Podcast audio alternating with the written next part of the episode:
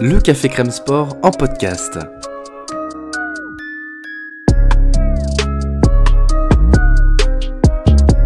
Actualité, analyse, débrief, le CCS, c'est le média qui vous permet de comprendre le sport.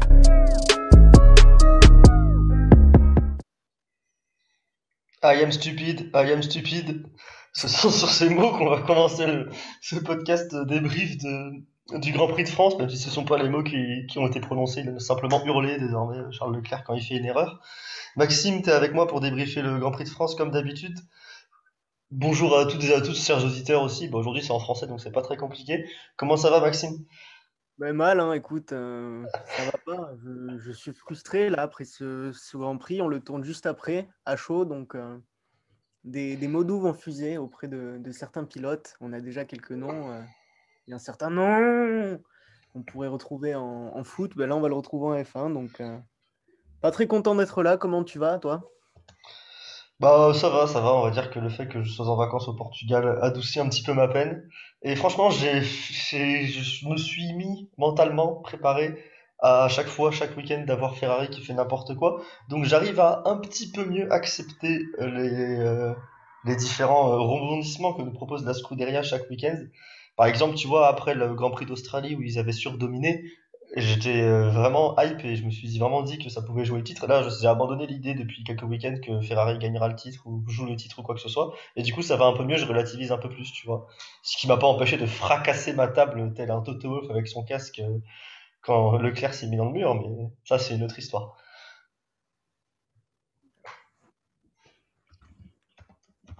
Sur ce, Maxime, on y va directement. On vient de parler de Leclerc qui se met dans le mur. C'est l'événement du Grand Prix, le tournant du Grand Prix même.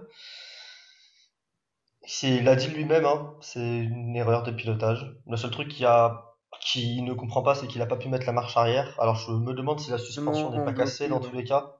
Ça a l'air d'être cassé devant dans tous les cas, non? Ben c'est ouais, le, le, le, le point, j'ai l'impression que là, son, ce qui est cassé, c'est surtout son mental. Il- je pense qu'il en a, il en peut plus. Il est à bout au du niveau de, chez Ferrari, il est à bout. Sa victoire en Autriche, il avait pris un- une, belle bouffée d'air après, l'Autriche. Et on le sentait un peu plus détendu, un peu plus rassuré sur, euh, bah, euh, la suite de la saison. Là, je pense que bah, ça l'a, assommé. Il, il en peut plus, le pauvre. hein. Il est, on le voit, on voit dans sa, radio quand il crie de rage, de frustration. Dans ses, dans ses interviews post, euh, post-course, là où il vient, il est très froid, très, euh, très pragmatique en fait. Où voilà, il dit que Il a un vrai, il a un vrai discours de, de champion, hein, si je peux me permettre. Il est venu, il a admet son erreur et il parle vraiment exactement comme, euh, comme un grand champion, comme un grand sportif parlerait, quoi. Même si malheureusement, euh, c'est après encore une nouvelle, euh, une nouvelle déconvenue qu'il est obligé de parler comme ça. Mais là, pour le coup, c'est que de sa faute, hein, quasiment. On peut dire, à dire, on peut mettre 5% de responsabilité sur Ferrari parce qu'il a des pneus qui sont bien fatigués quand même à ce moment-là, Charles, et qui décide de pas couvrir Verstappen. Mais 95%, 98%, c'est la faute de Leclerc. ouais, ouais, euh, enfin, je, moi, pour le coup, j'en veux pas spécialement à Ferrari. Il y a une suspicion à un moment de potentiellement d'accélérateur, de pédale d'accélérateur qui, C'est Leclerc qui avait dit ça à la radio, mais il a dit ensuite que c'était pas ça. Donc, euh, je pense pas que voilà, il soit, il soit vraiment, enfin, le seul fautif à mon avis est Charles Leclerc. Il a, il a voulu trop attaquer, il a, il a voulu creuser l'écart sur, sur Max Verstappen et, et c'est dommage parce que bah, il se loupe, il perd une, euh, il perd de précieux points, 25 points en fait sur, euh, sur, bah, Max Verstappen et même sur l'ensemble du peloton. Faut, faut- enfin du peloton. Je, je suis matrixé avec le Tour de France et de la grille. On Alors, que ça, ça- ça nous promettait un magnifique duel euh, Vingegaard-Pogačar sur le circuit encore aujourd'hui, mais attends quoi? Non mais ça nous promettait un... Enfin le duel était magnifique entre Verstappen et Leclerc. On était parti pour avoir encore une course où les deux pilotes euh, sont en, en moins de deux secondes euh, pendant tout le Grand Prix à l'avant. Et malheureusement, bah, ça a été gâché par cette erreur de Charles. Pour une fois que c'est pas Ferrari qui nous gâche la, qui nous gâche la fête ou un abandon mécanique. Mais bon, c'est comme ça. Sur le reste du Grand Prix, bah, Verstappen ensuite a déroulé, parce qu'il n'y avait plus de menace, même si Hamilton euh, avait un bon rythme, il n'avait pas le rythme pour gagner aujourd'hui. Hamilton qui lui aussi, pareil, a fait une course finalement tranquille également. Un, un excellent départ de sa part qui le place devant Pérez et ensuite une excellente course puisque ben, il ne se fait jamais menacer réellement par le Mexicain. Une excellente course également de son coéquipier George Russell qui finit troisième et qui fait un Grand Prix magnifique avec une, une petite filouterie euh, à la Alonso euh, à la relance de la Virtual Safety Car pour passer Pérez. J'ai grandement apprécié ça. Pérez qui lui fait un week-end absolument immonde. Surtout euh, un Grand Prix absolument immonde, on en reparlera ensuite. Et après, derrière, finalement, les positions sont restées assez figées. Il y a Ocon qui a passé Ricciardo sur le second relais. Mais sinon, Alonso, Norris ont fait des courses assez tranquilles, assez esselées finalement. Alonso qui a lui aussi pris un bon départ puisqu'il a passé notamment Norris au départ, il avait même passé Russell sur le départ. Et ensuite, euh, Ocon derrière lui a fait un bon Grand Prix malgré sa pénalité, tout comme euh, Ricciardo qui en soi était aussi dans, le, dans un rythme assez proche de celui de son coéquipier, même s'il se fait passer sur la fin par Ocon. Et derrière, on a Aston Martin qui récupère un dernier point avec Stroll, avec euh, Stroll qui d'ailleurs était très proche de, casser l'aileron de Vettel dans le dernier virage, euh, dans le tout dernier virage euh, du Grand Prix. on va directement passer sur, sur les, sur les top flops, parce que j'ai plus envie qu'on parle de, de ça que qu'on parle nécessairement du résumé de la course, qui finalement a été intéressante mais assez linéaire. Tu, tu lui mets combien toi comme note à ce Grand Prix? Moi, j'ai honnêtement, j'ai pas du tout vibré. Ça, je me suis pas du tout extasié devant cette course. Alors la, la qualif était un peu plus intéressante. Il y a eu un jeu de stratégie entre Ferrari et avec les Ferrari et Carlos Sainz qui, qui a donné et aidé un peu Leclerc à avoir une inspiration. Mais sinon, mis à part ça, j'ai pas du tout vibré. Pour moi, c'est une course qui mérite un, enfin, week-end et une course qui mérite ouais, 9 sur 20, 10 sur 20, mais à peine plus quoi. Vraiment, c'est ça, voilà. J'ai pas, j'ai pas vibré. C'est, une des pires courses de la saison depuis le début. Donc bon, bah, je sais pas ce que tu en as pensé toi, mais. Bah, on, en reparlera quand on tiendra notre, dans notre seconde partie un débat sur est-ce qu'on est content de dire adieu au Castellet? Et quand on reviendra à ce moment-là, on en reparlera parce que moi je mets 13 sur 20. J'ai plutôt bien aimé ce Grand Prix que j'ai trouvé animé, même si malheureusement il aurait pu être encore plus euh, sans abandon de Leclerc. Où je pense qu'on avait une course pour la victoire tout au long de la, tout au long de la course. Mais je l'ai quand même trouvé euh, animé ce Grand Prix. Il y a quand même eu des batailles à tous les niveaux. Il y a quand même eu des différents types de dépassements. Le seul problème, c'est qu'il y a eu zéro incertitude stratégique, mais ça, on en reparlera euh, plus tard, parce que je pense que la règle, notamment la règle d'enlever euh, les pneus, les pneus soft quand tu te qualifies en, Q3, bah, ça fait qu'au départ, tout le monde part en médium, quoi, globalement. Et du coup, bah, ça gâche un peu le, les différentes stratégies, l'opposition stratégique. Là, au final, c'était un, arrêt que tout le monde a fait quasiment. Et celles qui se sont fait avoir, c'est les As euh, et Guanyuzzo qui s'étaient arrêtés plus tôt, vu que la safety car, mais sinon, globalement, c'était ça. Mais non, moi j'ai pas trouvé ce Grand Prix mauvais, c'est pas l'un des meilleurs, c'est clairement un Grand Prix de Formule 1 moyen, mais je l'ai pas trouvé en dessous de la moyenne par rapport à, par rapport à ce que j'attends d'un Grand Prix finalement. Peut-être que mes attentes sont trop basses, ou peut-être que toi tu as été un petit peu trop brisé par le crash de Charles Leclerc aussi, ça a peut-être joué sur ta, peut-être, sur ta vision du Grand Prix, on va dire, mais moi globalement j'étais relativement content. Comme d'hab, hein, j'ai regardé le Grand Prix avec mon père, il, il s'est pas plaint, il s'est pas endormi, donc ça veut dire que le Grand Prix était pas si nul que ça. Bref, c'est mon, mon, baromètre, évidemment.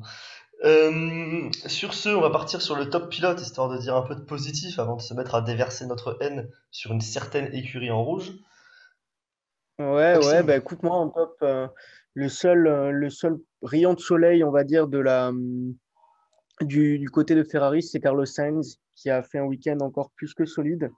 Comme je l'avais dit lors du précédent podcast après l'Autriche, il a fait encore une. J'ai l'impression qu'il a, il a eu un déclic avec sa victoire. Et en Autriche, il aurait dû aller chercher la P2 si ce n'est pas pour une panne mécanique. Là, il aurait dû avoir la P3 et peut-être même la P2 si ce n'est pour une erreur stratégique de Ferrari.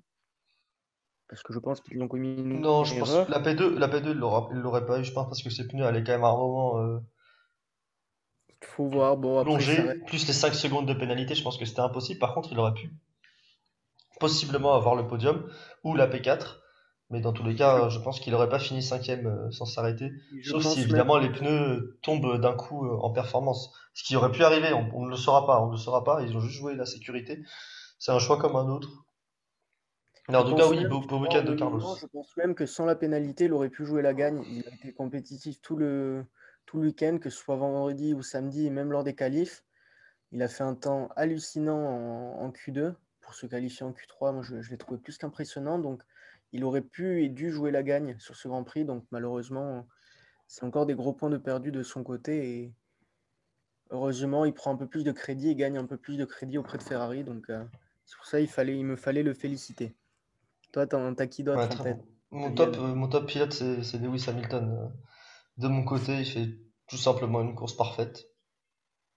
Ouais, il peut pas faire mieux. Que dire, il a, il a eu il a une petite frayeur, il a eu un petit coup de raquette à la sortie du virage 2 sur le vibreur où il tient très bien la voiture parce qu'elle était vraiment prête à partir. Et mis à part ça, tout un Grand Prix sans aucune frayeur, sans aucun, sans quoi que ce soit, un départ canon, une défense sur Pérez qui, enfin une très belle gestion des sorties de virage avant la ligne droite pour, pour garder Pérez qui est plus rapide en ligne droite derrière. Et ensuite une gestion de course magnifique. Il finit à 10 secondes de Verstappen alors qu'il a clairement une voiture qui est quand même moins bonne, on peut le dire. C'est vraiment, il a vraiment maximisé finalement tout ce qu'il pouvait maximiser ce week-end, ce que Mercedes fait depuis le début de saison et ce qu'Hamilton a réussi à faire quasiment depuis le début de saison. Russell aussi le fait très bien d'ailleurs.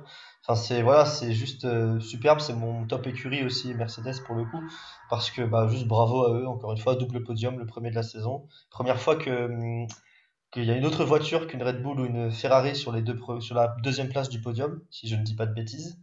Oui, c'est ça. Oui, euh, Et euh, oui, bah oui, puisque Mercedes a fait que troisième à chaque fois. Oui, c'est ça. Hein. J'ai eu un doute avec, euh, j'ai eu un doute avec Silverstone, mais c'est bien ça. non, non, non, Silverstone, c'est Perez deuxième. Ouais, c'est la première fois que voilà, tu l'as dit, double, une double écurie hors Ferrari Red Bull sur un podium, donc ouais, très solide. Moi, je voulais également mentionner quand même avant, avant de, de, passer à autre chose en top, Fernando Alonso, qui est quand même le best of the rest et qui a vécu une super course pleine de malice encore. Euh, j'ai en tête cette radio où il demande de les garder le plus proche possible en parlant des McLaren pour qu'ils ah, se bah, détruisent les, les, pneus. Et, on sent qu'il a, voilà, il a encore l'envie, euh, l'envie de rester et l'envie de, de s'amuser. Il s'amuse en F1 et, et je pense que ce serait plus que bénéfique pour Alpine de le conserver encore une année supplémentaire. Il ne fait pas que s'amuser parce qu'à ce qui paraît, le contrat n'est pas encore signé parce qu'il demande un sacré salaire euh, à Alpine. Donc euh, il n'est pas là, il n'est pas là que pour s'amuser visiblement. Mais très belle course de Alonso. Moi j'ai aussi euh, Norris et Russell comme euh, petite mention au top. Norris parce que sa qualif est magnifique sa course est bonne, même si dommage, il, rate un peu son départ, il perd la position sur, euh, sur Russell, je pense qu'il l'aurait perdu dans tous les cas, mais il perd la position sur Alonso et il ne la regagne jamais, alors que finalement ils avaient un rythme assez proche, les deux pilotes. Je pense que si Norris ne perd pas la position sur Alonso, il peut la garder tout le Grand Prix. Donc dommage pour lui sur ce point-là. Par contre, une qualif magnifique hein, de la part de George Russell. C'est l'un des plus beaux tours de qualif quasiment qu'on a pu voir cette saison. C'est impressionnant ce qu'il a, sorti de son chapeau. Et euh, euh, pardon, pas George Russell, pour Lando Norris. Je, confonds les Anglais. Euh, bravo. Et George Russell, lui, n'a pas sorti un très bon tour de qualif, mais fait un très bon Grand Prix aussi. Une gestion parfaite, et surtout une gestion parfaite de son duel avec Sergio Perez en fin de course. Et il m'a vraiment, vraiment fait kiffer, parce que c'était vraiment exactement comment réagir, alors qu'il apprend finalement à se battre encore en piste en Formule 1, parce que ça fait que, ça fait que quelques courses qu'il a l'occasion de se battre comme ça pour des gros points. Avant, il était chez Williams, c'était pas le cas. Donc vraiment très très satisfait aussi de, du Grand Prix de Russell, de la qualif de Norris et du week-end d'Alonso globalement bien sûr aussi. Euh, en termes de flop pilote, je commence, je, te propose, je te propose de commencer sur mon flop pilote et ensuite on partira sur Leclerc et Ferrari si tu veux bien. D'accord, ça me va. Alors mon flop pilote n'est pas Daniel Ricciardo qui a fait un week-end euh, plutôt bon. Hein. Sérieux. Voilà, comme ça, on, peut le féliciter au passage. Ce n'est pas non plus Yuki Tsunoda qui n'a pas été aidé par, par le crash au, premier tour. Pour une fois qu'on change un peu de flop pilote, c'est Sergio Perez de mon côté ce week-end. Ouais, il était aussi déjà, déjà j'avais des doutes. J'avais des doutes en Autriche parce que même s'il n'a pas été aidé par certains événements, j'avais quand même des doutes quant à son rythme et quant à son niveau sur le Grand Prix d'Autriche après un excellent Grand Prix à Silverstone, et ben là, je pense qu'on peut avoir quelques doutes. C'est assez. Il a vraiment sorti un week-end assez moisi, euh, Perez. Hein. Ouais, il est, bah, il est comme on l'avait dit. Hein, euh, je pense que Red Bull a fait un choix philosophique sur la voiture qui, qui ne lui plaît pas du tout. Il est, on le sent vraiment beaucoup plus en difficulté qu'en début de saison. Il est, il est beaucoup, beaucoup plus en retrait par rapport à Max Verstappen bien que j'ai le sentiment que Verstappen ne soit pas encore lui non plus totalement satisfait de cette monoplace. On sent qu'il lui manque encore quelque chose. Hein. Il n'a pas, il pas exploité à 100% le, potentiel de la, de la voiture. Mais c'est vrai que là, Sergio Perez, hein, bah, il marque un peu le coup, il accuse le pas. Alors heureusement, les Ferrari se loupent, parce que sinon, ben, Alors, je, je me permets d'intervenir. hein. C'est, il accuse le coup et marque le pas et pas l'inverse, euh, Maxime. Pardon, je je suis encore chamboulé, tu vois. Tu vois, je suis désolé, je suis encore un peu chamboulé par, par les Ferrari. Mais non, donc ouais, c'est vrai que voilà, un Sergio Perez en, en difficulté et à surveiller. On va le surveiller comme on a, on a surveillé Mick Schumacher en début de saison et on espère voilà, qu'il va, qu'il va se relancer. Là, il a, un- il- le Hungaroring, euh, il y a vraiment d'énormes enjeux hein, qui, qui vont être en place pour Pérez, notamment, qui doit se relancer. Pour Leclerc, même si euh, je m'en fous, euh, j'ai pas envie d'y penser. Mais pour Leclerc également, enfin, il y a des enjeux pour pas mal de monde. Il y a AlphaTauri qui devrait, qui devrait, enfin, qui devrait euh, espérer marquer des points à tout prix parce que là, ça commence à être un peu la dégringolade. Il y a des enjeux importants au Hungaroring, surtout que c'est avant la trêve estivale pour partir, euh, pour partir de bonne humeur en vacances. Mais euh, Pérez fait partie de ces pilotes qui doivent faire un, excellent week-end en Hongrie. On sait que c'est un circuit où il n'est pas nécessairement. euh, je crois qu'il a dû faire euh, jamais faire de podium là-bas, si je dis pas de bêtises. Hmm, Pas le souvenir, mais J'ai pas le souvenir qu'il monte sur une boîte. Je sais qu'il fait troisième ou quatrième en qualif en 2020, mais je crois qu'il prend pas le podium. Donc j'ai pas le souvenir, mais je crois qu'il n'a jamais fait de podium au Hungaroring, si je dis pas de bêtises, il faudrait vérifier. Mais en tout cas, oui, j'ai pas le souvenir en tout cas d'avoir vu Pérez briller là-bas. Donc euh, à voir, mais j'espère qu'il le fera cette année parce qu'il n'est pas très, euh, il est pas très en forme. Mais on va surtout parler du flop euh, global du week-end qui est l'association, euh, le, le couple Ferrari-Leclerc pour oui. différentes raisons. Leclerc parce que voilà, il perd 25 points sur une erreur bête et méchante.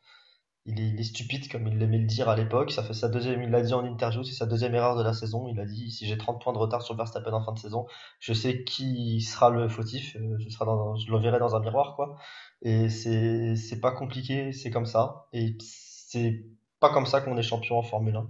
Pas en perdant 30 points avant la mi-saison euh, de ses propres erreurs sur Verstappen, sachant que maintenant c'est pas 30 points qu'il y a au classement parce qu'on rajoute les erreurs Ferrari dans la balance et c'est 63 points qu'il y a au classement. Je pense que globalement, l'approche, l'approche que Charles Leclerc doit avoir désormais, c'est d'aller chercher les victoires et puis de, il verra bien. Je pense que jouer le titre n'a plus aucun intérêt, penser à jouer le titre n'a plus aucun intérêt. Je pense que là, le seul but, c'est de glaner un maximum de pôles, de victoires, faire du palmarès, et puis bah, il verra bien s'il gagne que 5 victoires d'affilée, bah oui, il va revenir sur Verstappen et il pourra peut-être repenser au titre à ce moment-là. Mais c'est tout, pour moi, il n'y a plus à avoir d'espoir sur le championnat du monde. Je pense que c'est pas plié, mais je pense que c'est n'est plus raisonnable d'y croire côté Charles Leclerc et côté Ferrari. Mais ouais, moi, ce que je trouve malheureux un peu, c'est quand même l'attitude également de, Ferrari. Euh, bon, évidemment, sur cette course où ils sont perdus encore, hein, stratégiquement. Moi, je pense à quand ils annoncent à Carlos Sainz qu'il a une pénalité, un stop and go, et c'est Carlos Sainz en, en pleine course, donc sur des virages à, à 220 qui les corrige de lui-même. Ça, ça démontre le problème. J'ai l'impression que Carlos Sainz son propre ingénieur. Lui qui avait demandé à, à rentrer trois tours plus tôt, et en rentrant trois tours plus tôt, il serait peut-être, euh, il aurait été peut-être au contact de, de Russell et Perez.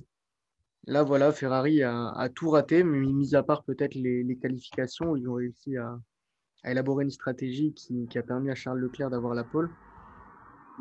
C'est la crise en fait de, de Ferrari depuis, de- en fait, depuis que ça va mal. Donc après l'Australie, donc euh, voilà, on a, on a un Mattia Binotto qui, qui annonce que ben, on joue pas le titre. Ben oui, mais le problème c'est que si on a deux Ah bah on l'a bien vu. Merci les gars. Ah bah on l'a bien vu que vous jouez pas le titre. hein. C'est gentil. Hein. Maintenant, maintenant vous avez assumé vos, mots. Vous pouvez remettre, remettre à être une écurie compétente, s'il vous plaît. ouais, voilà, c'est ça. En fait, j'ai l'impression qu'en fait les pilotes sont à l'opposé, enfin pas à l'opposé, mais ne sont pas ne sont pas hum, euh, parallèles à la à l'idéologie des Ferrari, c'est-à-dire que les, stratégies, les dirigeants Ferrari ne, ne veulent pas jouer le titre visiblement, alors que des, des Leclerc et Sainz veulent le jouer. Donc ça fait que ben, dans les stratégies, on ne se comprend pas. Dans la philosophie, on ne se comprend pas de course également. On a Charles Leclerc voilà, qui l'a joué pour gagner la course et, donc revenir au combat pour le titre. Et, voilà, c'est sûr que ben, ça cause ce genre de drame. hein. Euh, et Charles Leclerc, tu l'as dit, il n'y a, rien d'autre à dire de plus hein, que ce que tu as dit. Il, peut s'en, vouloir et s'en prendre qu'à lui-même. Alors certes, si on enlève les, les points qu'il a perdus à Imola et ici, bon, euh, en limitant la casse, voilà, il a, il a 30 points de, il a 30 points de retard, ça ferait toujours un, un, matelas d'une trentaine de points sur Max Verstappen. Alors ça reste rattrapable, mais, mais c'est pas possible de faire ce genre d'erreur. Quand on joue pour le titre, Max Verstappen n'a pas commis une seule erreur depuis le début de la saison. Euh, Lewis Hamilton, j'ai pas le souvenir qu'il en ait fait non plus, alors qu'il a une si, Hamilton, Hamilton fait n'importe quoi à Jeddah. Enfin, n'importe quoi. Il n'arrive pas du tout à régler sa voiture à Jeddah. Et même Verstappen a fait des erreurs. Hein. Tu regardes son week-end à Monaco, c'est un miracle qu'il finisse sur le podium. Hein. Son tour de qualif est vraiment pas bon. Il, s'est raté quand même, il a raté quelques tours de, de qualif euh, Verstappen. En course, en course, il y a peu d'erreurs à noter. Ça, c'est vrai. Mais il a quand même raté quelques tours, euh, quelques tours de qualif euh, Verstappen. Après, il n'a pas fait d'erreur qui coûte aussi cher que celle de Charles, pour le coup. Mais il en a quand même fait quelques-unes, mais c'est juste qu'elles sont surtout le samedi, quoi. La finalité, enfin, je, vois ce que tu veux dire, mais la finalité, c'est que voilà, Max Verstappen n'a pas fait d'erreur de pilotage en course. Il s'est mis dehors. Il n'y a, pas, a pas une erreur où il s'est mis dehors et euh, il a perdu ben, P1 à P2 à P6. là, quoi, ça pèse sur le championnat. Et là, on voit la différence entre un, pilote qui a l'expérience et un autre pilote qui, ne l'a pas. L'expérience de, jouer les titres. Hein. Donc ouais, à mon avis, la Max file vers son deuxième titre de, de, pilote. Alors euh, bon, on va peut-être lui porter la guine vu qu'on fait des, annonces et des, prédictions qui, se réalisent tout le temps, mais, mais voilà, là, à mon avis, il a, il a une voie dorée qui a été tracée par, euh, par Ferrari. Ferrari s'est battu toute seule. Qui a aussi été tracée par son écurie qui, elle aussi, ne fait pas d'erreur quand même. On peut aussi quand même le, on peut le noter. On peut noter aussi le, le professionnalisme de Red Bull qui ne, qui ne fait pas d'erreur tout simplement. Ouais, c'est malheureux. Bon, ben après, félicitations à eux. C'était pour, moi la meilleure voiture. Je pensais me tromper, mais c'était pour moi la meilleure voiture. La, Red Bull? Ouais, la Red Bull était pour moi la plus rapide sur un tour et visiblement avait l'air d'être la plus performante sur la course. Donc, euh, ils méritent leur victoire. Donc, euh, Sur la course, moi, je suis pas convaincu. Hein. Je, pense que les, je, dommage, vraiment, dommage sur ce point-là aussi qu'on n'ait pas pu voir le rythme des Ferrari sur les hards. Parce que euh, moi, sur la course, j'ai vraiment l'impression que c'est pas que c'est vraiment très serré sur les médiums. En tout cas, c'est Verstappen n'a pas pu passer, même s'il avait l'air d'être un peut-être un poil plus rapide dans du clean air, je pense. Il n'a pas pu passer. Et on a vu Perez ne pas être non plus à, si dingue que ça en termes de rythme, même si Perez est évidemment moins bon que Verstappen. Moi, je pense que les voitures étaient très équilibrées. Il y avait peut-être sans doute un petit avantage Red Bull en qualif, ça on peut le noter. Même si Leclerc a dit qu'il a galéré hein, en qualif ce week-end. Que, merci, il a dit un grand merci à, à Carlos parce que Leclerc galérait bien plus que Carlos. On l'a vu en Q2 notamment sur, euh, sur la qualif ce week-end, ce qui est rare d'ailleurs, Leclerc qui galère. Et puis même Leclerc, même quand il galère en qualif, bah, c'est quand même euh, pole position, ça on ne lui enlèvera jamais. Mais, euh, mais oui, je pense que le rythme était vraiment très proche. Peut-être que Red Bull était un poil au-dessus, mais je pense vraiment que le rythme était très proche et que bah, on le saura pas puisque Ferrari a décidé de se tirer une nouvelle balle dans le pied hein, dans tous les cas. que ce soit ne pas tenter avec Sainz, que ce soit c'est dire parler à Sainz quand il est en pleine bataille avec Perez, que ce soit lui dire que c'est un stop and go, mais c'est pas possible. Mais mettez-moi ingénieur Ferrari, par pitié, je connais au moins le règlement et je peux au moins lui dire que ce sera 5 secondes si on s'arrête avant de toucher à la voiture ou 5 secondes euh, en fin de course. Enfin, c'est pas compliqué quand même, les gars. C'est Les week-ends se, suivent et se ressemblent, hein, mais c'est ah jamais fini quand même. le seul espoir que j'ai, c'est que dans pile un mois, il y avait un manager qui sort et que les ingénieurs Ferrari se mettent à y jouer pour comprendre leur travail. c'est le seul espoir qui nous reste, je pense. Je vois que ça, non, franchement, je me, ouais, je, je comprendrai jamais cette écurie vraiment. Me c'est un mystère, ça reste un mystère parce que bah, là, ils avaient tout pour, euh, pour l'emporter cette année. Et, bon, on va faire, je pense, à la. Ils ont la meilleure voiture. Hein. mais, Ils ont la meilleure voiture, ils ont, la même fiabilité, ils ont le même nombre d'abandons que Red Bull et ils ont une voiture qui est meilleure. Et pourtant, ils sont à. Attention, prépare-toi, ils sont à beaucoup de points au classement euh, constructeur. non, mais plus sérieusement, ils sont à. Euh, J'arrive même pas à le calculer, ils sont à 90 euh, points. Non, plus même. 92 points de. Non, moins. Attends. Je ne sais pas compter. Ils sont à 82 points. Voilà, j'ai du mal. Ils sont à 82 points de, de Red Bull. Oh là là, les calculs mentaux, c'est un- hein. c'est n'importe quoi. Je, ouais, je les suspecte même d'être plus pro- Mercedes. Oui, bah Mercedes proche est des beaucoup plus Mer- proche. Hein. Mercedes est à, est à Oui. 40 points de Ferrari. Alors qu'on juge le, le- la saison de Mercedes comme étant ben, catastrophique et la voiture étant, étant à reléguer à 5 dixièmes. Par rapport au standard, oui, par, enfin, catastrophique par rapport au standard auquel on était habitué par Mercedes, bien sûr. Bon, on a fait le tour euh, sur Ferrari. Une petite précision, ce n'est pas un placement de produit pour F1 Manager, même si s'ils veulent m'offrir le jeu, je suis bienvenu, bien sûr, mais ce n'était pas un placement de produit pour F1 Manager. On n'en est pas encore là. Euh, on passe un petit peu à la, à la, on va faire un point sur les classements. Mais est-ce que tu as envie de faire un point sur les classements euh, finalement, euh, Maxime? tu l'as dit, le, ce qui nous intéresse, nous, voilà le, Bah, ce qui nous intéresse finalement, c'est que c'est très serré entre Leclerc jusqu'à Hamilton. Il y a même pas, il y a même pas, il y a 43 points entre Leclerc et Hamilton, entre la deuxième et la sixième place. Donc du coup, ça fait des, des écarts très resserrés. Sainz n'a qu'un point d'avance sur Russell, par exemple. Et ensuite, derrière, bah, il y a Alonso qui revient un peu sur Bottas, qui n'a plus marqué de points depuis 5 Grands Prix, si je dis Oui, pas de bêtises. une période très compliquée aussi, Valtteri Bottas. Pour Alfa Romeo, quand on parlait des écuries qui, enfin des, des équipes qui doivent absolument marquer ou se relancer euh, au Hungaroring, euh, pour le coup, l'Alfa Romeo doit absolument se relancer euh, au Hungaroring également. Il y a eu un point marqué par Stroll pour Aston Martin. Et sinon, il y a Alpine qui a récupéré quelques points et qui récupère la quatrième place sur McLaren, même si c'est toujours très serré entre les deux. Et il y a, oui, c'est simplement ce point marqué par Aston Martin. Les choses ont assez peu bougé finalement côté classement. Même si euh, c'est toujours très serré euh, au classement pilote, hormis Verstappen qui s'est envolé entre les autres, euh, entre les cinq autres pilotes qui se tirent la bourre, alors que Mercedes ne devrait pas avoir ses pilotes à se tirer la bourre ici hein, normalement. Ils devraient être relégués à une cinquantaine de points les deux pilotes Mercedes, mais leur régularité, la fiabilité de la voiture et les erreurs des autres pilotes en phase 2 font que c'est assez serré.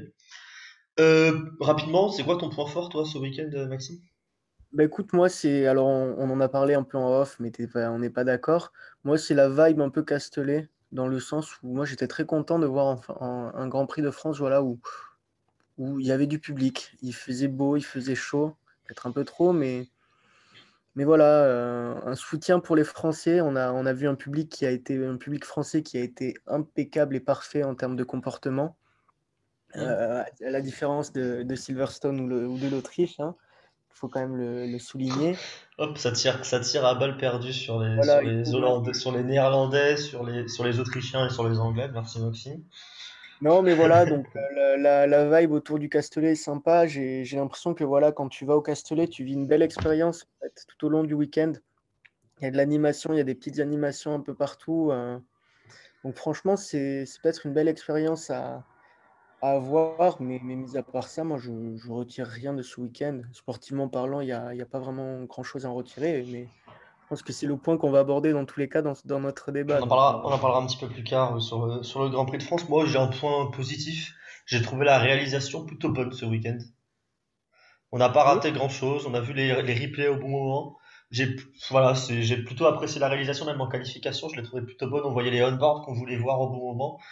Même si évidemment on peut pas tout montrer en qualification, puisqu'il y a 10 pilotes qui font leur tour en même temps. On a vu ce qu'il y avait à voir, je trouve, autant sur le Grand Prix que sur la course. Alors c'était pas la course la plus animée, donc peut-être que ça a aidé. Mais j'ai bien aimé la réalisation ce week-end. Je trouve qu'elle était bonne. Notamment les plans aériens à chaque fois pour voir les, les différences de vitesse euh, sur la ligne droite du Mistral avec l'aspiration, tout ça. Des, des on-board au bon moment. J'ai bien aimé globalement ce que la réalisation a fait, donc je les félicite parce que c'est pas toujours le cas en Formule 1 qu'on apprécie ce que fait la réalisation. Euh, point faible du week-end, on était d'accord, normalement c'est les pénalités, ça n'a aucun sens de donner une pénalité à Ocon, ça n'a aucun sens de donner une pénalité à, à Zo, ça n'aurait eu aucun sens de donner une pénalité non plus à Magnussen, voilà, c'est juste des pilotes qui courent en piste, on en a marre qui donnent des pénalités, c'est bon. Laissez les pilotes courir tout simplement, Ocon il, il, légèrement, oui, bah c'est le départ, il y a un mec à côté de lui, bah c'est comme ça, et puis c'est réglé. Ça, lui, ça arrive à, ça, ça arrive à, à Tsunoda, mais ça, Tsunoda l'a fait il y a deux, coups, deux courses à Gasly, bah mettez jamais de pénalité en fait finalement. C'est juste laisser les pilotes courir, euh, sauf s'il y en a un qui fait un dive bomb qui est complètement, euh, complètement euh, kamikaze, hein, oui. débile, kamikaze. Oui, dans ce cas-là, oui. J'ai le souvenir notamment d'un dive bomb de Stroll au Brésil qui était complètement kamikaze euh, sur Tsunoda. Mais mis à part ça, ou l'inverse d'ailleurs, mais mis à part ça, si c'est pas un dive bomb Kamikaze mettait pas de pénalité. Par exemple, Russell a reçu une, pénalité en Autriche qu'il ne devait jamais recevoir de 5 secondes là, sur l'accident avec Perez, puisqu'il a juste gardé sa ligne. C'est même limite Perez qui se refermait sur lui en début de virage et tout. Enfin bref, ça n'a aucun sens. On en a marre des pénalités.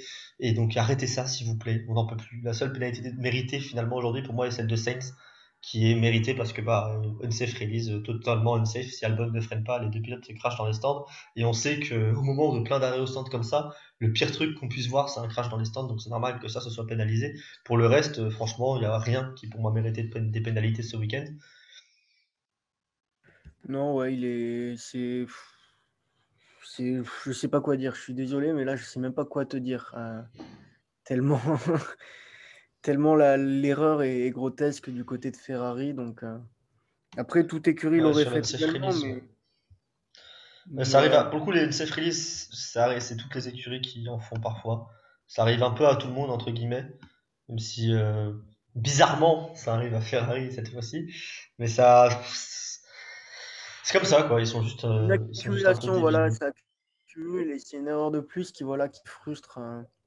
qui frustre et et cette unsafe release, bah, il aurait été au contact. Quoi, donc, euh... Il se serait pas arrêté, je pense. Sans les 5 secondes de pénalité, je ne pense pas qu'ils auraient marqué l'arrêt au stand euh, supplémentaire qu'ils ont fait en fin de course parce qu'il avait la position et il avait juste à garder la position. Alors que là, il fallait qu'il crée un gap de 5 secondes avec des pneus médiums usés. Et c'est ça, je pense, qui a poussé euh, Ferrari à l'arrêter, c'est qu'il aurait trop poussé sur ses pneus. Je pense que. Je pense que ça lui fait perdre des points à Ferrari. Enfin, Ferrari qui fait une erreur qui lui fait perdre des points. voilà, on va pas se remettre à tourner en rond dessus. Euh, du coup, question, question débat, Maxime. Sommes-nous contents de dire adieu au Castellet? Ben écoute Guillaume, c'est une, très bonne question. Euh, avant le Grand Prix, en fait, on en avait discuté un peu en off euh, avec un peu tout le monde dans la rédac. Et on attendait en fait de belles choses du Grand Prix du Castellet. On s'attendait à une belle, belle course, une belle lutte. Euh, alors, il y a eu lutte, il y a eu. Euh, est-ce que la, course était belle? Moi, je ne suis, pas, suis pas convaincu et, je trouve que ça. On n'a pas eu les promesses qu'on attendait. Donc, euh, pour répondre très brièvement à ta question, est-ce qu'on est content de dire adieu au Grand Prix de Castellet? Non. Est-ce qu'on est content de dire, dire adieu euh, non, est-ce qu'on est content? Oui, enfin, c'est ni chaud ni froid pour, le Castellet. Après, le Grand Prix de France, c'est dommageable. Je pense que la, France est une terre de, sport automobile. il faut un Grand Prix de France, comme il faut un Grand Prix d'Allemagne, évidemment. Mais bon, ça, c'est du côté des Allemands qu'il faut voir. Nous, il nous faut un Grand Prix en France. On a deux pilotes français qui, qui sont installés solidement en F1. On a, on a une histoire avec le, sport automobile, que ce soit avec Renault, que ce soit avec Alpine, que ce soit avec Alain Prost. Donc il nous faut un Grand Prix, euh, qu'il se fasse au Mans, qu'il se fasse au Castellet, qu'il se fasse à Nice, peu importe, il nous faut un Grand Prix en France. Après, voilà, je me permets, hein, mais il n'y a pas de peu importe hein, qu'il se fasse à Nice, non merci. Hein. Oui, bon, on s'entend, mais moi ce que je veux, c'est un Grand Prix en France. Ce que je ne veux pas, c'est que voilà, euh, enfin, ce qui ne me dérangerait pas, c'est qu'il ne se passe pas au Castellet. Alors certes, le cadre est très beau. Euh, c'est en plein, en plein sud-est, euh, au milieu des, des arbres. Alors c'est très beau, mais, mais depuis son retour en 2018, on n'a pas eu une seule course, on va dire, mis à part peut-être l'an dernier, où on a pu vibrer, comme c'était le cas bah, cette année à Silverstone. Alors bon, c'est une exception. Ou en Autriche, voilà. Cette course, en fait, au Castellet, ce tracé du Castellet n'a pas de n'a pas de point fort, en fait. Il n'y a, pas, y a rien à, y retirer. Il n'y a pas une particularité comme ça peut être en Autriche hein, euh, ou, comme ça peut être à Bakou, tu vois. Moi, je ne vois, pas, vois pas le point fort du, Castellet et, ça fait que bah, c'est une course un peu, enfin, c'est un tracé très, euh, alors on le sait, c'est pas un secret, de test, dédié au test, mais c'est peut-être ce qui cause un peu sa perte. Parce que ben voilà, bon, alors Leclerc a réussi à se sortir, ça reste très fort quand même de se sortir au Castellet, d'aller toucher. Euh, mais, voilà, à part ça, il n'y a pas d'erreur. Donc, euh, enfin, les pilotes, quand ils commettent une erreur ou quand ben, ils veulent couper un peu le virage, comme ça a été le cas sur, sur certaines tentatives de dépassement, ben, ça ne leur cause pas d'énormes pertes de temps. Donc, ça, on est d'accord, c'est un circuit de test, c'est un circuit qui est très peu punitif, peut-être même le moins punitif euh, du calendrier. Ce qui est ce qui est potentiellement dommageable, puisque oui, sortir de la piste finalement ne te fait aucun mal. tu vois Pérez qui coupe le virage, bah, même si c'était à Monza qu'il avait coupé la chicane, bah, il aurait pris des boudins, tu vois. Il aurait eu le fond plat abîmé, enfin, il aurait pris, il aurait dû freiner énormément sinon. Ah, là, il coupe le virage, et bah, il ressort carrément devant Sainz, bon, tu lui rends la position, bien sûr, mais il n'y a juste aucune punition, ou c'est pas du tout punitif quand tu fais une erreur au, au Castellet. Le seul qui finalement en a payé les frais, c'est Leclerc, et d'ailleurs, c'est assez incompréhensible comment sa voiture n'a que très peu ralenti, alors que les bandes rouges et bleues sont censées ralentir la voiture. Moi, je, par, contre, je suis pas d'accord avec toi. J'ai trouvé que la course était quand même relativement bonne aujourd'hui. Notamment parce que nos standards sont moins élevés, puisqu'on sait que c'est un circuit de test, on sait que c'est pas, voilà, c'est pas le, le, meilleur circuit. On sait aussi que les courses étaient très mauvaises avec l'ancienne réglementation, avec les voitures qui ne peuvent pas se suivre au Castellet, parce qu'elles perdaient une seconde sur la voiture de devant, quoi qu'il arrive, dans le secteur 3, et qu'ensuite, bah, le tour était juste rattraper le retard perdu dans le secteur 3 à cause des perturbations aérodynamiques. Là, je trouve qu'avec les voitures 2022, on a quand même eu un beau Grand Prix, on a eu des batailles, on a eu des dépassements à différents endroits. On a eu un très beau départ aussi d'ailleurs, avec beaucoup de dépassements sur les deux premiers tours, avec vraiment bah, tout simplement des trajectoires différentes, des, des possibilités différentes. On a aussi vu euh, une certaine, euh, enfin une certaine incertitude stratégique quand même sur entre 1 et 2 arrêts, même si euh, globalement la safety car euh, a fait qu'il y a eu un arrêt et puis ensuite les pilotes sont plus ont plus figé les positions et ont géré les pneus, sauf Sainz, Perez et Russell qui se sont un peu bagarrés. Les autres pilotes globalement ont gardé leur position, géré leurs pneus. Il y a aussi Ocon qui a fait un dépassement. Mais on a quand même vu un Grand Prix qui était relativement animé en soi, hein. une safety car, une, une VSC à la fin la VSC en tant que spectateur, c'est pas ouf, mais finalement, ça a quand même, bah, Russell a réussi à en profiter.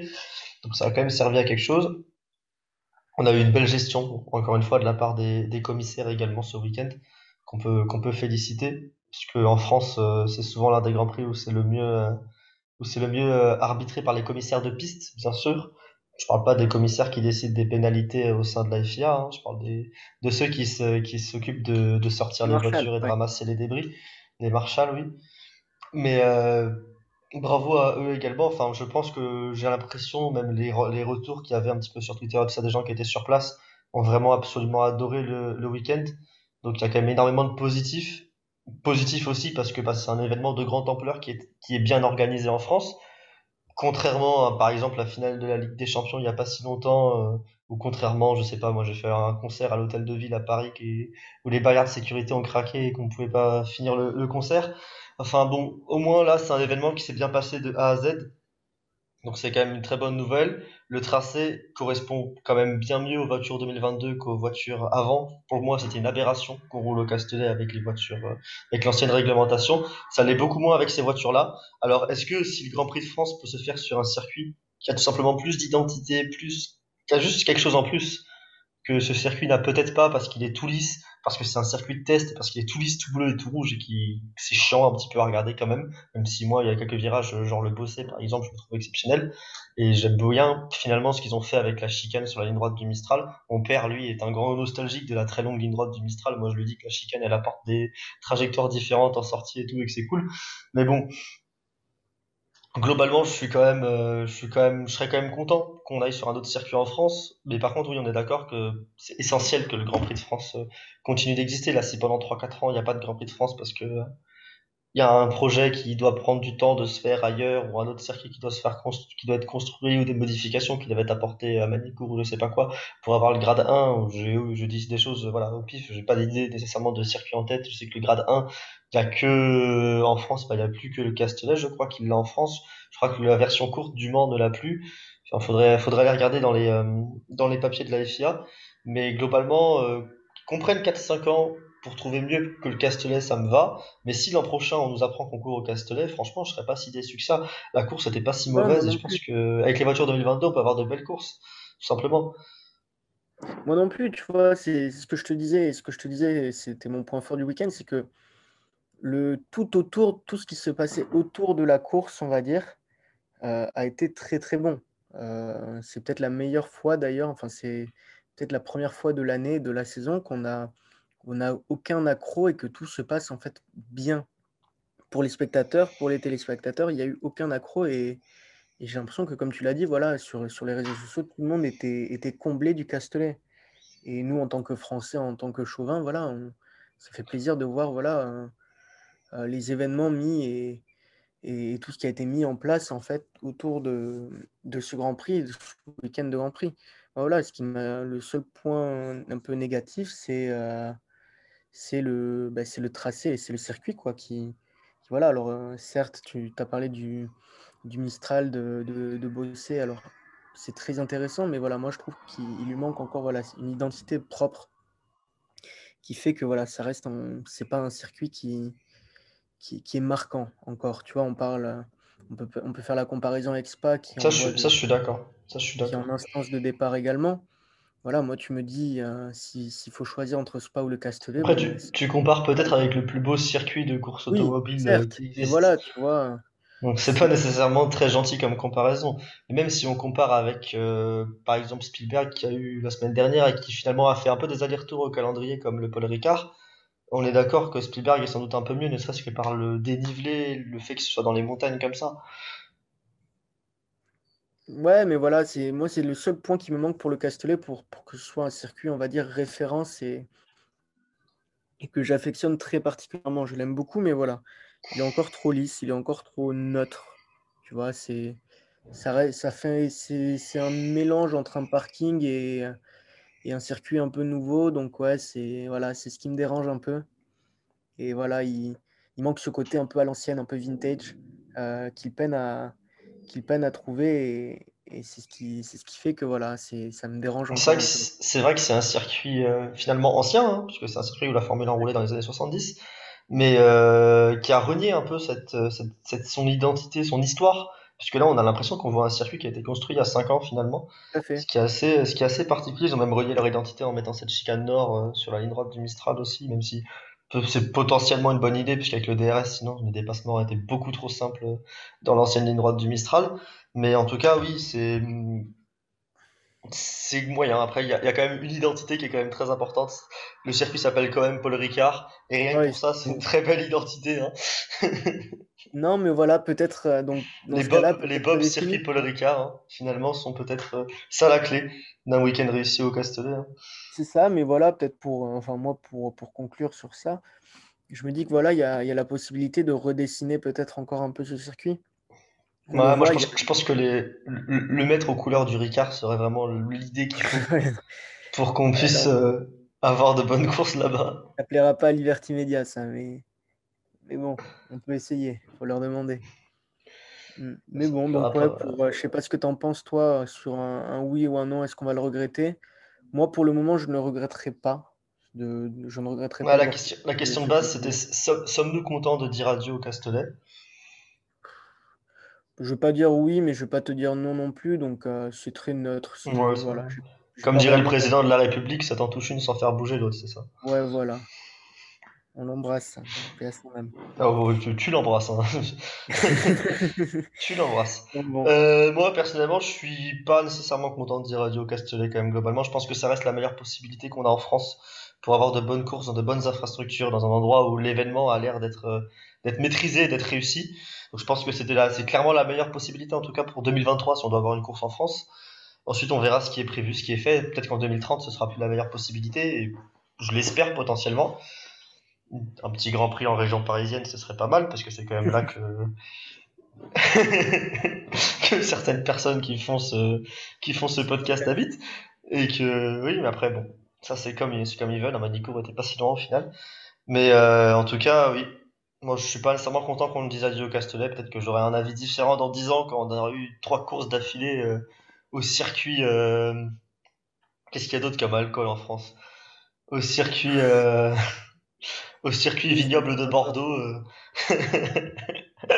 non, mais on va voir. Mais bon, c'est vrai que si je reste encore un peu sur ma fin et en tout cas pour, pour trouver une transition qui, qui est toute faite, j'espère ne pas assister au même spectacle la, la semaine prochaine tu vois.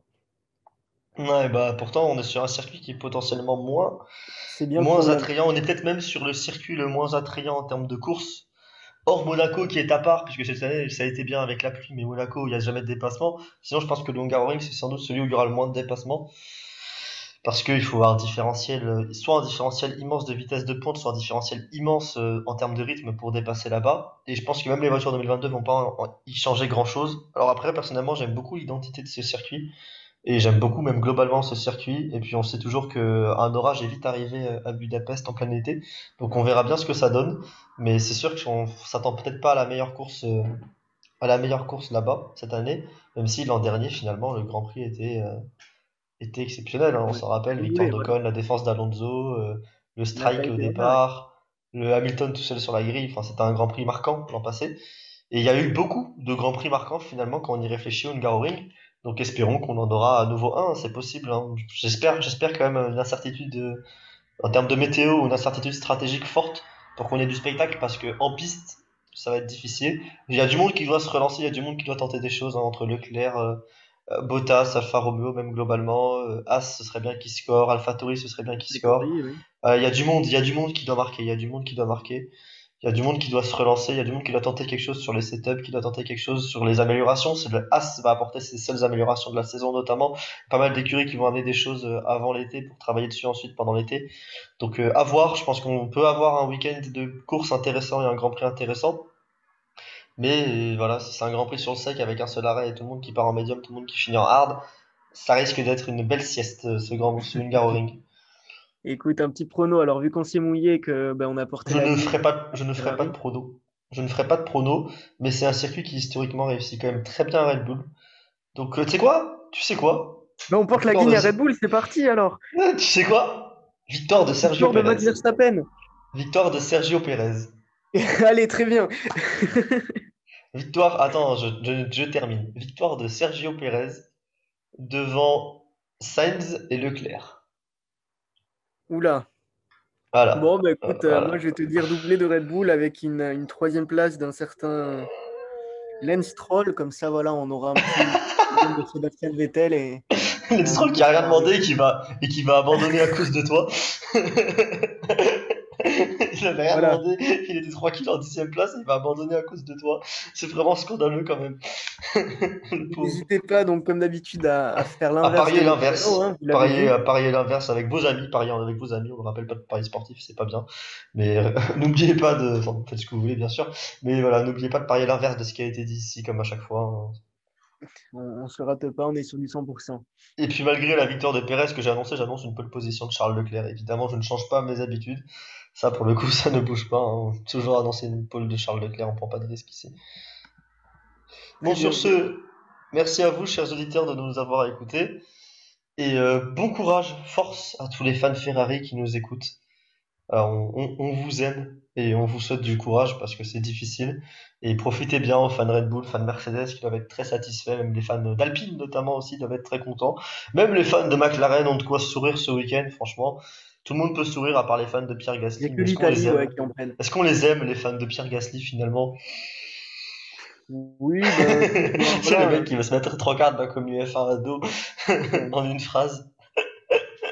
Voilà, moi je, je- je- j'ai une pensée à l'Italie, à toute l'Italie, avec Ferrari, Alfa Romeo, AlphaTauri qui est en peine. Et bon, je me sens un peu italien là, donc euh, je suis en peine. Heureusement que Sainz Hamilton, finit la euh, course, il hein. sinon les, les écuries italiennes, euh, elles auraient fait, euh, elles auraient fait zéro point ce week-end. Enfin bon, tant pis. Écoute, merci Guillaume hein, de m'avoir accueilli à nouveau. On, on a fait ça. Mais écoute, c'est peut-être pour purger un peu la frustration et, et la peine. Et on vous Ouais, retrouve. c'est ben, surtout, c'est surtout parce que comme ça c'est fait. hein. Oui, aussi bon, également. re- revenir demain pour euh, reparler de l'abandon de Charles Leclerc, il faut faire son deuil à un moment, tu vois, et au moins ça nous permet de le faire rapidement. Et donc merci à nos chers auditeurs de nous avoir écoutés. On se retrouve euh, après le Hungaroring pour un podcast de débrief. Et ensuite, sans doute pendant l'été, pour quelques podcasts de mi-saison. On va revenir sur ce qu'on a aimé, sur ce qu'on n'a pas aimé. Faire peut-être un petit point sur, euh, on verra, peut-être pas sur les classements, mais faire un petit point sur, euh, sur qu'est-ce qu'il y a comme enjeu en deuxième partie de saison. On verra. Ce n'est pas défini, mais c'est sûr qu'il y aura du contenu supplémentaire en matière de podcast, tout comme en matière d'articles, euh, je pense. Merci à toi, Maxime. euh, d'avoir participé à ce podcast et bon courage pour guérir ta, ta profonde tristesse à cause de, de Ferrari. Salut Salut tout le monde. Ciao. Merci à tous d'avoir été jusqu'au bout du podcast. Encore une fois, si ça vous a plu, n'hésitez pas à mettre une bonne note sur les plateformes, ça améliore notre visibilité. Encore merci et à très vite.